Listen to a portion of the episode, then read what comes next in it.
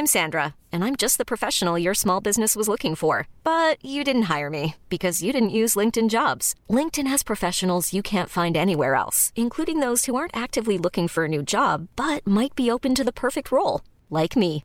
In a given month, over 70% of LinkedIn users don't visit other leading job sites. So if you're not looking on LinkedIn, you'll miss out on great candidates like Sandra. Start hiring professionals like a professional. Post your free job on linkedin.com/achieve today.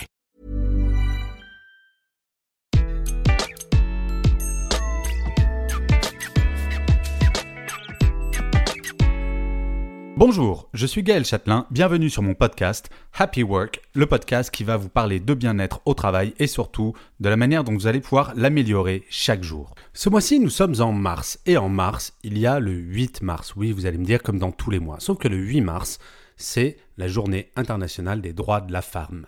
Le seul jour qui ne m'est pas consacré à moi en tant qu'homme. Au-delà de cette triste réalité, je me demandais ce que cela me ferait d'être une femme. Professionnellement tout du moins, faut pas exagérer non plus. Et si je réponds de façon honnête à cette question, quelle autre solution Sincèrement, d'être énervé? Si j'étais une femme, je me souviendrai que cette journée mondiale de la femme a été inventée il y a 40 ans et qu'il s'agit bien d'une journée de revendication et non une journée pour célébrer les femmes. C'est bien gentil dans ma boîte de m'offrir une rose aujourd'hui, mais la question n'est pas vraiment là. Il s'agit de la journée internationale des droits de la femme. Donc si jamais dans votre boîte, pour célébrer cette journée, on vous offre une rose, je vous autorise, vous avez le droit de râler, voire de mettre une petite pichenette dans la tête de la personne qui vous offre cette rose. Si j'étais une femme, comme 85% de mes congénères, je travaillerais. Ça, ce sont des chiffres INSEE. Par contre, si j'avais des enfants, j'aurais 8 fois plus de chances que mon homme de travailler à temps partiel. Et oui, que voulez-vous? La charge mentale, c'est moi qui la supporterai cette fois. D'après un rapport publié en 2014 par le ministère des Droits des Femmes, les femmes occupent 80% des emplois précaires en France. Ça laisse rêveuse tout de même. Si j'étais une femme, toujours selon l'INSEE, je gagnerais 26% de moins que mon mec et 9,9% de moins que mon collègue qui a le même job et le même diplôme que moi. Là, ça gratte un tout petit peu tout de même. Mais d'un autre côté, selon l'OCDE, si j'étais coréenne, ça serait 34,6% de moins. Ouf, je suis pas née en Corée, je suis française. La seule chose qui me rassure un tout petit peu, c'est que cet écart a tendance à se réduire. En 2013, je gagnais 19% de moins que mon collègue. Mais quand même, ça fait encore beaucoup, il reste du chemin à faire. Histoire de montrer que je suis chafouine, je manifesterai probablement ce 8 mars en m'arrêtant de travailler à 15h40 l'heure à partir de laquelle c'est un petit peu comme si je travaillais gratuitement pour ma boîte par rapport à tous les hommes. Si j'étais une femme, je serais vraiment remonté de constater que mon mec consacre chaque jour 3h20 en moyenne à son temps libre, alors que moi, selon l'INSEE, je n'ai que 2h45 pour ça. Ah bah forcément, puisque selon la même étude, je passe tous les jours 3h26 à m'occuper de mes enfants et de la maison, alors que monsieur n'y passe que 2 heures. Il n'y a pas de doute, ça doit être la PS4 qui le stresse, j'imagine. Alors vous allez me dire que tout va mieux, puisqu'il y a 10 ans, j'y passais plus de 4 heures, donc une demi-heure de plus.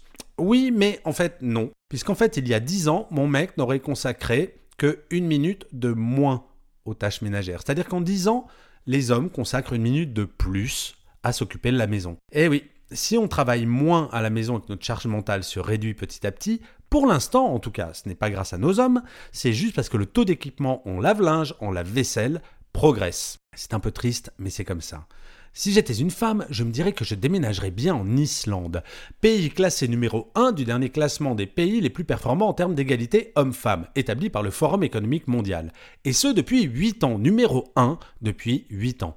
Nous, la France, nous sommes gentiment classés 17e. Alors, ok, j'aurais pu avoir moins de bol et naître dans un pays où je n'ai même pas le droit de travailler ou de conduire, mais quand même, ça me rend dingue quand le Forum économique mondial sur la parité femmes-hommes m'apprend qu'il me faudra attendre 170 années pour que l'égalité soit totale. La vache C'est en 2186, ça me fera 217 ans. Espérons que la médecine fera des progrès ou que le mouvement s'accélère et étant d'une nature plutôt optimiste, je pense que ça va s'accélérer. Alors je me dis que si j'étais une femme, je ferais peut-être de la politique, histoire de faire changer les choses. Ouais, bon, le seul problème, c'est qu'en France, selon le C2, il n'y a que 25% de mes congénères femmes qui sont élues, alors qu'en Islande, elles sont 47,6%.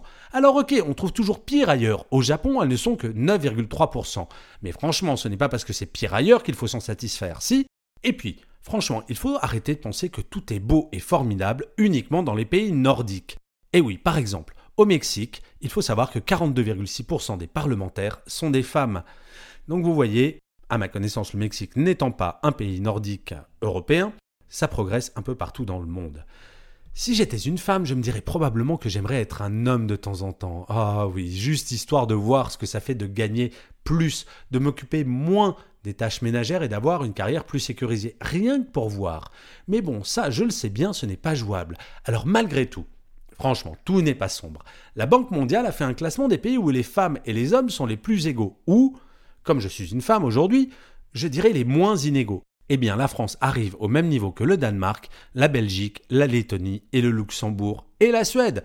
Donc vous voyez, on n'est pas si mal. Je reste optimiste, franchement, la cause progresse. Et puis finalement, le combat est assez récent. Vous saviez que ce n'est que grâce à la loi française du 18 février 1938 que la puissance maritale et l'incapacité juridique de la femme mariée ont été formellement abolies en France. Alors pour faire simple, ça veut dire qu'avant 1938, une femme mariée n'était absolument rien légalement sans son mari. Vous m'accorderez que les choses ont un petit peu changé depuis. Si j'étais une femme, je ne pense pas que je râlerais du soir au matin en brûlant mes soutiens-gorge, quoique. Mais tout de même, si j'avais eu un enfant et que je réalise que ce n'est que depuis 2002 que j'aurais eu le droit de donner mon propre nom à celui de mes enfants, ça m'aurait rendu un tout petit peu colère tout de même. Et oui, dans notre société pendant des siècles, c'est le mec qui dominait la famille en tout. D'ailleurs, vous savez que si j'étais une femme mariée, je crois bien que j'aurais gardé mon propre nom. Vous savez, celui qu'on appelle le nom de jeune fille.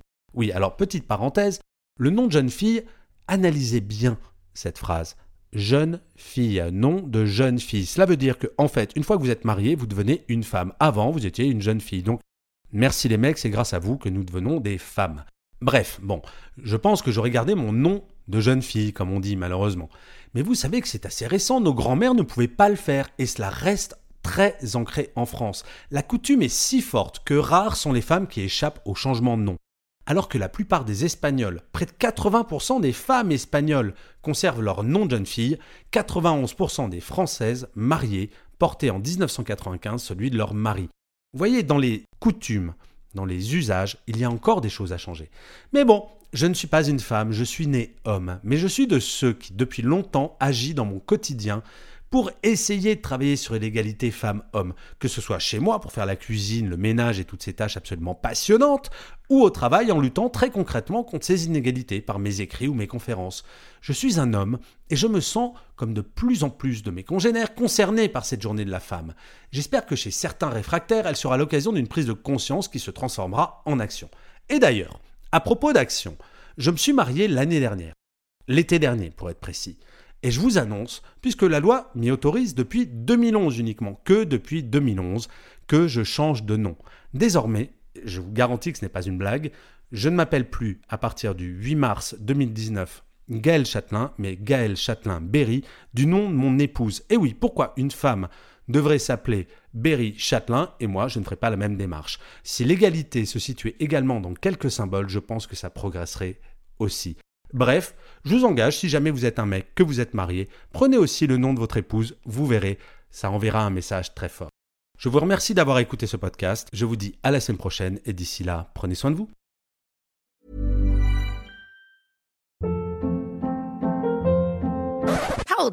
What was that? Boring. No flavor. That was as bad as those leftovers you ate all week. Kiki Palmer here, and it's time to say hello to something fresh and guilt-free. Hello Fresh. Jazz up dinner with pecan-crusted chicken or garlic butter shrimp scampi. Now that's music to my mouth. Hello Fresh. Let's get this dinner party started. Discover all the delicious possibilities at hellofresh.com.